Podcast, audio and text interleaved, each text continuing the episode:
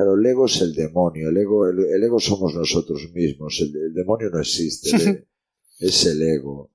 Yo, como con toda la humildad, yo tuve mi momento en que, en que creía que sabía cómo era una escena, que creía que, creía que lo sabía todo de, y se trata de eso, se trata de, de, de desprenderte de esto, de, de que en esto puedes aprender todos los días. Yes, sir. Clock has started. The clock has started. Five, five, four, four, three, three, two, two, one, one.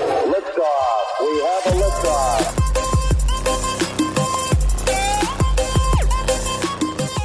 Bienvenidos, bienvenidas a Historias que Marcan el podcast en el que voy a conversar con artistas, deportistas, emprendedores y mentes brillantes que marcan la diferencia. Vamos a conocer sus historias personales y a través de ellas intentaremos descubrir cómo hicieron su camino, cuáles son sus hábitos, sus rutinas y cómo estructuran sus mentes para que nos inspiren a crear y actuar.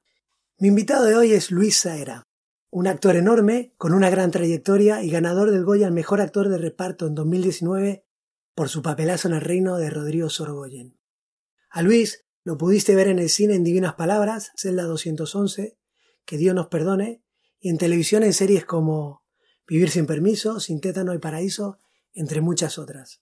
Justo antes de la charla, Luis se encontraba a punto de entrar en escena, y aunque disponía de poco tiempo, mantuvimos una entretenida conversación en la que hablamos de los mitos de la profesión, la fama y los egos, de sus inicios en la televisión gallega o del momento actual sin precedentes que vive el sector audiovisual. Y este es el episodio número 5 de historias que marcan. Ahí vamos.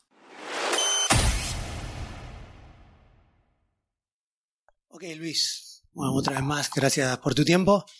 Para ubicarnos, ¿en dónde estamos hoy? Pues estamos en el Concello de Valga. Yo, yo estoy un poco es que no sé, llevo tantísimas fechas. Ahora sé que estoy en Concello Valga, acabo de llegar, me acabo de encontrar contigo.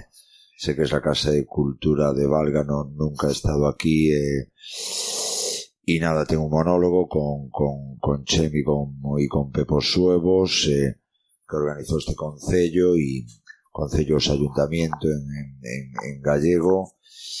Y no te puedo decir mucho más porque ya me encontré contigo, ni vi la sala, ni vi nada, entonces pues, pues nada, un monólogo más con los compañeros, ya llevamos pues, pues yo qué sé, yo ya voy para 10 años con, con los monólogos, bueno, es un formato que me gusta y... ¿Te sientes cómodo? Sí, sí, es un formato agradable, un poco tramposo, ¿no? Un poco, digo tramposo porque, porque es un poco faena para, para las compañías grandes, estoy notando, o para las compañías estables o para los elencos eh, más amplios, es decir, pues los, los, los ayuntamientos aquí en Galicia pues están, claro, eh, contratan mucho monólogo y, y están sufriendo las, las compañías de teatro que tienen poco recorrido, entonces toda, toda ventaja tiene, toda ventaja tiene su, su inconveniente, pero, pero bueno, bien, yo feliz entonces, sales ahora, conforme terminamos, te preparas y sales. ¿Sientes los mismos nervios que al principio o es un día más en la oficina para ti? Hombre, sientes un, yo qué sé, hombre, es como, si lo plantearas en ilusión sería lo mismo. Todo el mundo pregunta, pregunta lo del miedo escénico, lo de los nervios, yo qué sé, yo pues la ilusión que sentí con el primer cortometraje que hice no la voy a sentir jamás con que ruede con Spielberg, ¿no? Sí, sí, correcto. Entonces, pues, pues yo qué sé, sí, hombre, el, el, miedo escénico, ese pequeño nervio está, está, sí, bueno, hay un previo, un segundo antes, pero también es un poco mito, es decir, vas desinflando, si tú llevas 150.000 funciones de teatro, bueno, 150.000 es una barbaridad, pero si llevas pues 150 funciones, hombre, no vas a tener. No es un día de oficina porque nosotros nos dedicamos a entretener en la oficina, pues no creo que cosa, tengas nadie. Bueno, no, es meterme contigo, quiero decir.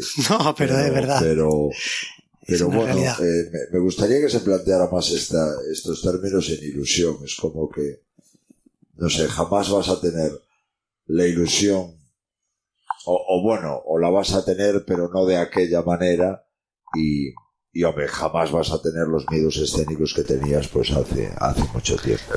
Has, has dicho un mito. Vamos a quitar, a derribar mitos. Has dicho el mito de salir al escenario. ¿Qué mitos hay en, la, en tu profesión?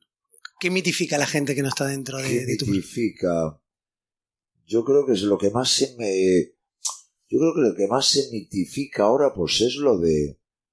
Lo, lo de ser famoso, no sé, hay una cosa extrañísima con, con este oficio de, de no sé, los, los 15 minutos que decía Andy Warhol o Sí, eso, los, los 15 minutos de fama, de popularidad, creo que es lo, lo- no sé, que, que, que- hombre, no, no sé a qué mitos te refieres. Tú estás en la profesión, la vives de, en primera mano y la gente que está afuera pues mitifica la, la, la vida de- del actor. Ah, eh, bien, mitifica. sí, bueno, bueno, sí, hombre, pues sí, mitifica, bueno, sí, evidente, pues no sé qué, que si ganamos, que si somos todos multimillonarios, cuando realmente, yo qué sé, pues lamentablemente solo, solo vive de esto el 10% los actores, creo que no llega al 10% los hombres de, de las mujeres, creo que las estadísticas son muchísimo más crueles. Hombre, vives bien, no ganas muchísimo dinero, pero vives muy bien. eh, pero bueno, hay, hay como, yo lo que noto ahora, que no, que no me voy a poner a hablar de, de, ah, bueno, entonces significa también que, joder, que debe de ser divertidísimo un rodaje y luego la gente cuando, cuando llega a un Sí. rodaje pues se aburre, es muy tedioso un rodaje porque no ocurre nada, porque nos pagan por esperar, entonces los, los le- amistades que vienen a ver un rodaje o, o, o familia que viene a ver un rodaje no da crédito de lo tedioso que es. Pero lo que se, a mí, la, la mitificación que más me, me llama la atención es lo de la, lo del, no sé, que la gente le interesa lo de la fama. Es una cosa extrañísima, porque antes, hombre, yo ya llevo una temporadita en esto, y antes la gente te preguntaba por, yo qué sé, por el texto, por lo que sentía la gente, por cómo se sorprendió, qué sucedía en tal escena, y ahora se pregunta, la gente quiere hablar de la popularidad, ¿qué es la popularidad? ¿Qué es estar ahí medianamente, medianamente ahí arriba? No, no sé, es extraño, es una, es una cosa que, que sí que me parece mítica, como, no, no sé muy bien lo que piensan, piensan que es un, una cosa, es que no sabría concretarla, ¿no? Como, como que todo el trabajo consiste en, no sé, en, en, en, en la popularidad. Es una cosa que me, que me llama poderosamente la atención. No sé si está relacionado con las, con las nuevas tecnologías, pues Las con redes Twitter, sociales, con esto, sí. con las redes sociales. Yo soy una, alfabe, una analfabeta digital, pero, pero es la mitificación que más me llama la atención ahora por, por no extenderme más. Y bueno, ya que sacaste el tema, obviamente ganaste el Goya, te, te habrá posicionado de otra manera. ¿Te cambió el tema de popularidad? ¿Lo ves más incómodo? ¿Cómo, cómo lo ves? No, hombre, yo, yo, hombre, yo tengo una popularidad muy manejable, soy un actor secundario, actor de reparto, un, un capitular, como le quieras llamarlo. Lo, lo mío es manejable, Sí. es decir, el problema es si tienes la popularidad pues, de, de Javier Bardem y Penélope Cruz, o de Miguel Ángel Silvestre, o de... Sí. Esas son popularidades que son muy complicadas de, de- que pueden llegar a ser muy complicadas de llevar. Eh, la mía no, la mía es muy manejable, muy agradable. Ah, eh, Luego también está, eh, está en relación con tu carácter. Hay, eh, hay caracteres de, de- de la gente pues que le impiden llevarlo bien. Y, y yo, yo tengo buen carácter para la popularidad. La popularidad básicamente es una cosa marciana, es una cosa rara una cosa que te puede ocurrir que te den con una manzana en la cabeza y a 10 metros hay un señor con una bolsa de manzanas que te diga, ¿quieres otra manzana? Y que te lo diga de buen rollo. Tiene una parte como surrealista, como el dadaísmo, no sé, una Sí, cosa sí. muy extraña. Con respecto a lo del Goya, no, no, que va, pues el Goya es, es muy agradable, la gente te, fe- te felicita por la calle muy, muy agradablemente, muy, muy bonito eso, Sí. de verdad, se paran, oye, que, qué orgulloso estoy de ti por, por ser gallego, por esto, por lo otro. Y hombre, pues el Goya, pues yo que sé, pues una muestra de cariño de los, de los compañeros y, y todo bien, y todo bien, no notas nada distinto. Bueno, a nivel profesional es- te hace estar en un momento más dulce, en un momento... Hombre, es que profesionalmente es como es, como decían mis sobrinos, tío, esto no es una, una época de cambios, esto es un cambio de época, es decir, yo conocí la televisión, pues, yo qué sé, yo la, primera vez que hice televisión nacional, en, bueno, para toda España la hice con José Luis Moreno, eh, luego trabajé para Antena 3, luego para Telecinco, eh, ahora eso va a variar, ahora hay dos mil plataformas, es, es, es, increíble la cantidad de formatos, de contenidos, eh, empresas que, que, yo desde mi ignorancia que, pensaba que no estaban relacionadas con esto, pues por ejemplo, pues Amazon se va a meter a, se, pone a hacer contenidos audiovisuales. Yo, yo, no entiendo dónde está el retorno. El retorno. Hay pura inversión y no. Claro, es decir, es como que el negocio ahora varía. No me cabe en la cabeza que en España creo que se están estrenando eh, 55 series de todo lo que se produce por el mundo. En España se, se estrenan 55 productos al mes. No, no sé quién consume eso. No, no entiendo nada. Entonces. Bueno, pero para, para vosotros, para vuestro gremio es un buen momento. Claro, eso nunca hubo un momento como este. Es decir, yo pensé que había, que había, pues que había tenido mi, mi, mi, momento en los 90, yo qué sé, pues aquí hubo una serie que se llamó Mareas Vivas que fue muy bien. Eh. Yo sinceramente pues pensé que, que, que, a mis 53 años no iba a venir esta, esta vorágine de trabajo, esta, esto que es que es inconmensurable, es decir, es una cosa que, que no me cabe en la cabeza. Pero bueno, me, me, quedo con lo de mis sobrinos, ¿no? Pues que dicen eso que es, que es un cambio de época que, bueno, luego tienen, yo que se me hace mucha gracia mis sobrinos que hay una parte confabulativa que es que, que se produce todo esto porque quieren nuestros datos, quieren información sobre ti, todo como que a veces cuando me lo explican me parece que es todo un gran montaje, ¿no? Amazon quiere tus datos, esto quiere no sé qué, esto. Entonces, un momento increíble para los actores por concretar y para las actrices. Es decir, eh, aprovechad los, los que querráis ser actores y actrices o técnicos o sonidistas o porque porque no sé, es, es, es que es como los surfistas que, que cogen la ola y que están ahí arriba, este es el momento. Aparte te da mucha exposición, ¿no? Porque antes estabas en un proyecto nacional y era solo nacional, ahora con las plataformas... Claro, evidentemente, pues yo mira, pues yo de una cosa que hice aquí con Telecinco, eh, Vivir sin permiso, pues me llamaron para México porque eso es, eh, porque Vivir sin permiso se emitió en México a través de Netflix, entonces me vieron allí, me, pues estuve ahora... Sí, que te llamé y me decía que estás todo el mes en, México. Efectivamente, efectivamente. Cuando me llamaste yo me iba para allá, que me, que me rechifló, como decía mi madre, hacer, hacer televisión en México, pues, pues no sé, una experiencia y se hacen televisión para 130 millones de personas, eh, no sé, muy bien, muy, muy, muy... Sí, ahora es ahora, ahora efectivamente lo que dices tú es la, la globalización y, y estamos ahí estamos ahí. Hablas de, de, mareas vivas. Y bueno, aquí preguntando a la gente, he escuchado que muchos todavía te llaman petróleo. Juegas de local aquí en Galicia, ¿no? ¿Sientes que juegas de local, el cariño que te tienen? Sí, hombre, yo, pues ahora cabe, yo que sé, el otro murió como chanquete, yo, yo moriré como petróleo y, y sí, hombre, para mí pues fue el antes y el después, una serie, una serie que no, no sé, un éxito sin paliativos, una, una cosa, pues, no sé, que a mí ya me quedó ese nombre. Pero es un personaje que, la gente habla con mucho cariño. De... Sí, es una...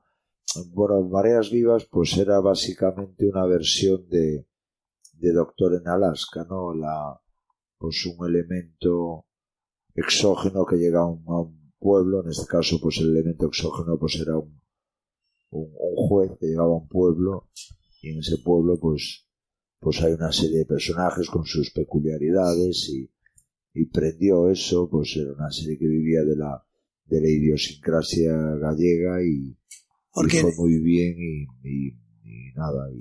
Porque fue peculiar, yo no la vi, pero obviamente pregunté mucho. Metías un acento especial, que en la tele gallega no se solía meter, ¿no? Era normativo la variante continental, la variante de la Costa de la Muerte, sí había unos, unos, unos, unos lingüistas, eh, que, que, cuidaban que esto fuera así, sí, es la, variante dialectal del gallego, una variante continental y, y sí, geadas, SEO, un, digamos un, gallego más, más fuerte, más poderoso, más, más sonoro, más musical y sí, todo acompañó. no sé, se juntaron los planetas o, bueno, esas cosas que dicen. Hablabas de la popularidad antes y cuando, cuando me documenté un poco para, para hablar hoy contigo, vi que en el, Festival de, de, Málaga te llamaron para presentarlo, después. Ganaste el Goya y luego te presentaron para... Y te hacen una pequeña entrevista la, la producción o la organización de, del festival y te preguntan, oye Luis, ¿qué, ¿qué te pasó por la cabeza cuando te llamaron para presentar? Y tu respuesta, no sé si te acuerdas, pero a mí me pones cara que no, es... No, no lo recuerdo. Pues dices, pues la verdad que me sorprendió mucho. Nunca presenté una gala, era un reto. A mí me pareció súper auténtica la respuesta. Yo creo que la mayoría de la gente cuando gana el Goya, luego jugará un rol de ganador, pero tú jugaste muy auténtico. Sí, realmente me sorprendió porque, claro, no, no sé, yo estoy acostumbrado, no sé, estoy acostumbrado a, a la ficción. Yo lo de las, lo de las galas, lo de, yo qué sé, pues no, no, no contaba, pero sí puede, puede, puede que, puede que tengas toda la, razón, es decir, pues que, sí, eh, el, el, momentito este que te da el Goya, pues, pues te da acceso a estas, estas cosas de presentar una gala, o si vas ganando un poco en popularidad o adquieres un mínimo estatus. Sí, pero lo, que te quería preguntar. Te lo, no, yo, te agradezco a ti. No, lo que te quería decir que es que te sitúas en, tu sitio. O sea, yo no lo he presentado y delante de una cámara no tengo miedo a, decirlo y sorprenderlo y agradecer que me hayáis invitado a, presentarlo. Sí, yo, yo me educaron en, la sinceridad y sí, yo creo que, que hombre, me educaron eh, en la, en la sinceridad y a lo mejor pues no soy yo una persona muy, muy diplomática. Digo, estas personas que son capaces de, responder eh, y salir bien paradas de cualquier situación. Yo, yo, yo no soy el caso. Yo siempre tengo que decir alguna tontería, algo fuera de lugar, pero, pero bueno, sí, si respondí eso que no lo recuerdo, pero evidentemente lo respondí, pues sí, me, me sorprendió que me llamaran para una gala porque no, no sé, como siempre hago, de, de terrible, de, de malo, malísimo, que espero que eso vaya, vaya cambiando, vayan confiando en otro tipo de personajes, pues, pues hombre, te llama la atención. Pero bueno, el ego lo tienes trabajado. Sí, el ego hay que manejarlo. Todos tuvimos nuestro, creo, bueno, yo tuve mi momento de, de creer Claro, el ego es el demonio, el ego, el, ego somos nosotros mismos, el, demonio no existe, es el ego. Yo, yo cada día lo tengo más claro, pero yo, como con toda la humildad, yo tuve mi momento en que, en que creía que sabía cómo era una escena, que creía que, creía que lo sabía todo de, y se trata de eso, se trata de, de, de desprenderte de esto, de, de que en esto puedes aprender todos los días, de que, de que tú verás la escena de una manera, el director la verá de otro, el maquillador la verá de otro y que, y que se pueden compatibilizar muchas cosas, se puede, eh, se puede, hay, hay muchas, muchas maneras de ver una cosa. Eh, cierto que sigo defendiendo mi, mis argumentos o mi, mis posturas con, con, con, con, todo el cariño que pueda, pero, pero sí hay que alejarse del ego. El ego es muy peligroso, el ego es destructivo, el ego. la isla es, es complicado ese tema. Yo, siempre digo que es complicado cuando no sé lo que decir. Es decir, es un tema, psiquiátrico prácticamente. Pero hablando de esa humildad y de, quizás de controlar el ego y de tus papeles de malo, el, el, no tener demasiada ambición te ha hecho llevar la carrera de una manera más tranquila y sentirte cómodo y no excepcionarte por el papel principal y disfrutar de, de, los papeles que te tocaron? Sí, efectivamente, eso es, sí, es muy, muy bonita pregunta. Es decir, este es un trabajo muy, muy, muy, muy disfrutón. Luego, hombre, no sé, la ambición, hablabas de la ambición, ¿no? Sí, o sea, hay gente que tiene ambición por el principal. Sí, yo, yo, es que yo qué sé, yo tengo una ventaja, creo que a mí me, me educaron para trabajar, es decir, me, no sé, pues mis padres pues siempre me hablaban del trabajo, tal trabajo, hijo mío, te diviertes con el trabajo. Mi madre le, le da mucha importancia a divertirse con las cosas. Entonces, Hombre, pues sinceramente no, no, claro, no. Supongo que para ser protagonista, un hombre protagonista, una mujer protagonista, pues, pues supongo que hay, como, como aquel que decía, hay que saber muchas cosas, no, hay, hay que cubrir un gran abanico que probablemente yo no lo cubro. Eh, eh, y me, me, encajé más en papeles secundarios y, y, y, y, sinceramente es muy disfrutón, es decir, me fue muy bien. Eh, yo a mi edad no, no creo que me llegue ahora un... Todo el mundo me pregunta, bueno, ¿y qué? ¿Para cuándo el protagonista? Pues, hombre, yo ya no creo que me lleguen protagonistas, pero, pero, y, y un poco como que dejé de, de en, en, mi juventud, pues yo qué sé, tú piensas, pues yo qué sé, cuando tienes determinada edad, bueno, pues a ver si llego a hacer un Hamlet. Pero, pero bueno, pues con los años, al igual que antes hablábamos de, de la ilusión, pues yo qué sé, te vas dando cuenta de que tú estás, de que cubres una parte, pues al igual que el, que el segundo de iluminación, pues cubre una parte de un rodaje, pues pues eso es lo que hacemos los secundarios, tenemos las, la, la, la, maravilla de que trabajamos pues con las bestias como pues como Luis Tosar, como Eduardo Fernández, como, como Javier Bardem, como Candela Peña, como yo que sé.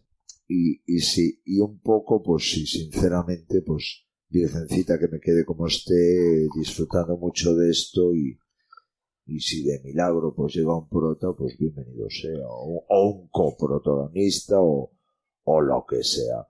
Pero, pero en esencia, en esencia, este es un trabajo muy, muy divertido y yo que sé, que más, suenan a topicazos, o sea, ¿qué más puedes pedir sí. si amas tu trabajo, si te va bien, si te dan papeles, si tienes constancia, viajas, vas, vuelves, conoces gente maravillosa, gente nueva, oro puro esto, oro puro, oro que te puro. vaya bien de secundario, oro puro.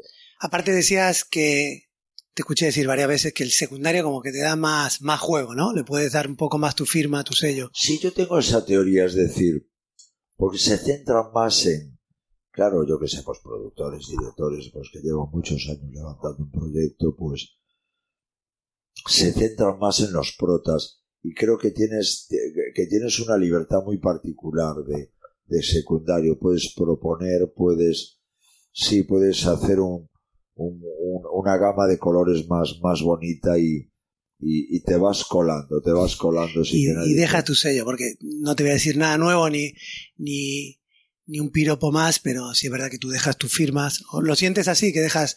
Sí, hombre, yo intento que, yo que sé, supongo, hombre, los trabajos artísticos, ¿no? Pues sí. intentas hacer tú, tú, tu escultura, tu cuadro, tu, tu, tu personaje y, y hombre, no sé si mi firma, pero por lo menos no sé, pues, pues mi idea, mi, mi, mi composición, que suene, que suene de la manera que yo, que yo me, me haya imaginado, pero, pero sí creo que tienes un poquito más de libertad porque, porque es como, no sé, como, como cuando, cuando los niños los dejan jugar por ahí solos, ¿no?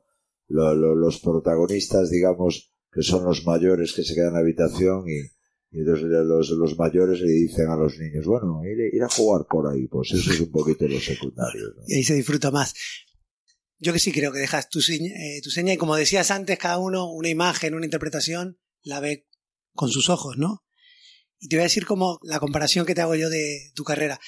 ¿Eres futbolista? No, no, no pero, pero lo vas a entender. A mí me recuerdas a, Santiago Solari cuando era jugador de Real Madrid. Te voy a explicar por qué. Solari jugaba en el Madrid en la época de los Galácticos, que estaba Figo, Zidane, Beckham. Y ellos eran los titulares y los que vendían camisetas, los que vendían entradas. Pero Solari le daban 20 minutos y la rompía. O sea, dejaba su marca, dejaba su firma. Y a mí me parece que en, las películas donde sales, con ciertos personajes, el tiempo que tienes lo aprovecha muy bien, deja tu firma y no, y no pasas inadvertido. Tu personaje como deja mucha esencia. Hombre, pues hombre, te lo agradezco mucho. Yo es que no. Claro que no, creo que no soy la persona más indicada para, para, para. Pero sí te lo agradezco, hombre. Yo, pues eso, intentar divertirme. Es cierto que, que eso, pues que intentas darle tu, tu puntito, tu cosa, tu, tu, tu, tu. Pues yo que sé, cada uno se viste de una manera, ¿no? Pues, pues, ponerle la ropa que, que a mí me parece, hombre, a veces me lo compran, a veces no, y, hombre, llegar a un consenso y, Sí. y yo qué sé, pues sí, sí, me gusta, me, me gusta eso de Solari. Bueno, te, lo agradezco. No, hombre, es verdad. Me gusta Y, mucho eso y y te lo agradezco y cuando te he escuchado eh, hacer entrevistas, como antes, no te voy a decir un piropo nuevo, joder, lo haces muy bien. Y Muchas tus personajes marcan. Releche, escuché la historia que tuviste que hablar con, Sí. con el director, a ver, porque fuiste a la cárcel y. Sí, eso pues se, se varió. Es decir, a mí Dani Monzón me conocía por, por, por, porque hacía de terrible en una serie que se llamaba Sin tetas no hay paraíso. Entonces, pues pensó un, un personaje ultraviolento, ultraviolento, junto con Carlos Bardén. Entonces, eh, que iba a ser y Vicente y Vicente Romero, que iban a ser tres personajes ultraviolentos, pero, pero fuimos a ver cárceles por medio de, pues por medio, yo tengo amistades en- en los funcionarios de, de prisiones, entonces eh, vimos bastantes presidios, eh, pues Teixeiro, Alama, eh, eh, el, de, el de Gran Canarias, que trabaja mi amigo Chuco, eh, y, y claro, y este tipo de interno, pues eh, le llaman enfermos judiciales, es decir, gente que debía estar en un psiquiátrico, bueno, politoxicómanos, entonces se le propuso este tipo de, de personaje a Monzón, hubo que variar muchas cosas. Eso también fue una muestra de, de cariño, de, de, de, de, de- de- de amor por, por, por, por, pues yo creo que por, por la película de Dani Monzón, porque fue un cambio bastante bestia de, de proponerle pasar de un ultraviolento a un tipo que es como una mascota, releches básicamente pues es una mascota que te, te- te trae o te Sí. lleva algo, es un tipo que tiene el pobriño, tiene la cabeza circuitada, cortocircuitada, perdón. Y, y sí, eso fue una, pues una propuesta que se, que yo, yo lo hablé con Tosar porque me daba miedo variar tanto el personaje. Decía Tosar, hostia, yo le quería proponer esto a Dani Monzón, porque claro, Tosar era protagonista, era un protagonista absoluto, tenía muchísima relación con Monzón, evidentemente, y, Luis me dijo, sí, mesito, anímate, díselo, te digo que es un tipo muy receptivo, y, y se lo agradeceré toda la vida a Monzón porque a los, a los seis segundos de empezar la conversación con el director, con Dani Monzón, estaba, estaba realmente encantado con la idea y, y hombre, también hay que pensar humildemente pues que Dani Monzón había hecho 11 versiones del guion o no sé qué, y de repente pues llegas tú y le dices, oye, lo voy a hacer al revés, de como lo, lo, lo escribiste. Entonces, siempre que me preguntan por Zelda, pues, pues siempre se lo quiero agradecer a Dani Monzón porque confió, eh, confió en una propuesta y en un actor que, que eran un poco, que eran un poco raras ambas, el actor Bueno. y la propuesta. Bueno, el resultado, todos contentos. Sí, todos contentos, todos contentos. Te voy a hacer una preguntita corta y así te preparas para esto. ¿Tienes algún libro que recomiendes, que regales, que Pues sea... estoy ahora con con este de Stefan Zweig, que me gusta muchísimo. Estuve leyendo biografías y cuando es que lo compré el otro día. Esta que relata Stefan Zweig, un judío. Eh, ay, mi madre, no me sale el título. con- Stefan Zweig, él, él nació como austríaco, viene todo el desastre de la Primera Guerra Mundial, la Segunda Guerra Mundial, y él acaba lamentablemente pues yéndose a Brasil eh, eh, perseguido por el nazismo. Bueno, la historia acabó muy mal porque él se suicida en Brasil, entonces tiene un libro. Lo voy a buscar, no te preocupes, lo que pongo en la nota, en la- en la que no nota recuerdo, porque no tampoco lo recuerdo yo. título porque lo compré el otro día porque me leí, leí muchas biografías de, de Zweig, pero ahora me hablaron de este libro y narra pues pues es que llevo 15 páginas, narra cómo pues cómo él nace en Austria, cómo era toda la gloria, el imperio austrohúngaro aún había desaparecido, pues que, bueno, Te está gustando, lo, lo recomiendo. Sí, lo recomiendo, de Vale. Stefan Zweig. Ok. Cualquier cosa de Stefan Zweig. Vale, como nota. Y una duda que ya es personal, ¿Cómo no? ¿Cómo no? hablando de, de temas de directores, porque esto es algo que le escucho a muchos actores. Fue una suerte trabajar con tal director porque me hizo mejor actor o sacó de manera breve, porque no te quiero quitar tiempo. ¿Qué No, tiene no, que tener un director? Para, o, Hombre, mira, o en tu yo, mira, experiencia. por hablar de uno que me fascina a mí, porque es como que me como que me estabiliza la vida, que es Peris Mencheta. Peris Mencheta pues es un tipo que viene de que dirigió, por hablarte de uno, ¿no? Sí. Y, y, que sí es cierto, que hay directores incluso que te cambian un poco la vida. En mi caso, pues Esperis Mencheta, eh, que es un tipo, pues, más joven que yo, pues tendrá cerca de los 40 años, un tipo que viene del mundo del rugby, excepcional, que de repente, pues creo, cuenta la leyenda que se metió a hacer juegos con sus amigos, la la la. Y el caso es que se puso a dirigir, y tiene una forma de dirigir que, que cuando, llegas a trabajar con Peris Mencheta, lo primero que haces es que, pues que estás unos días con un payaso que se llama eh, eh, Muzo y haces un taller, haces un taller unos días y luego como que ya pues para que se vaya conociendo la compañía que, que no sé ya arrancas de una manera preciosa no con, con este payaso todos hacemos de clown salen unas verdades impresionantes de cada uno de, de, los de los componentes del elenco y luego es un, un tipo no sé con una manera de dirigir desde la verdad pues mira desde, sí, yo digo desde la verdad de Peris porque, porque hombre, lo, nuestro no es mucho de verdad, es bastante falso, bastante, bastante, no sé, bastante creativo, la, la verdad es un, y es un tipo que, que, que, que, que tiene una manera de dirigir, eh, no sé, que me, que, que, es como que te mejora como persona, un tipo, un tipo gurú, un tipo absolutamente, eh, no sé, con una parte de gurú, de líder, de, de, maravilla de persona que, que sí, que si hay directores que te, yo que sé, interesantísimos, pero interesantísimos, interesantísimos, de verdad. Y por, por citar a uno, pues Pérez Mencheta es, es uno de ellos. Tipos que te pueden llegar a cambiar la vida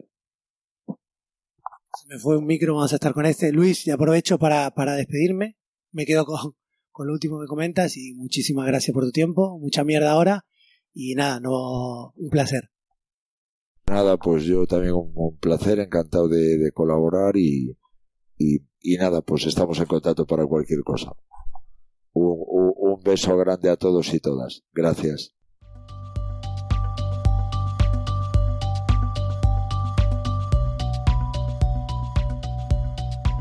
Espero que te haya gustado la charla con Luis tanto como a mí.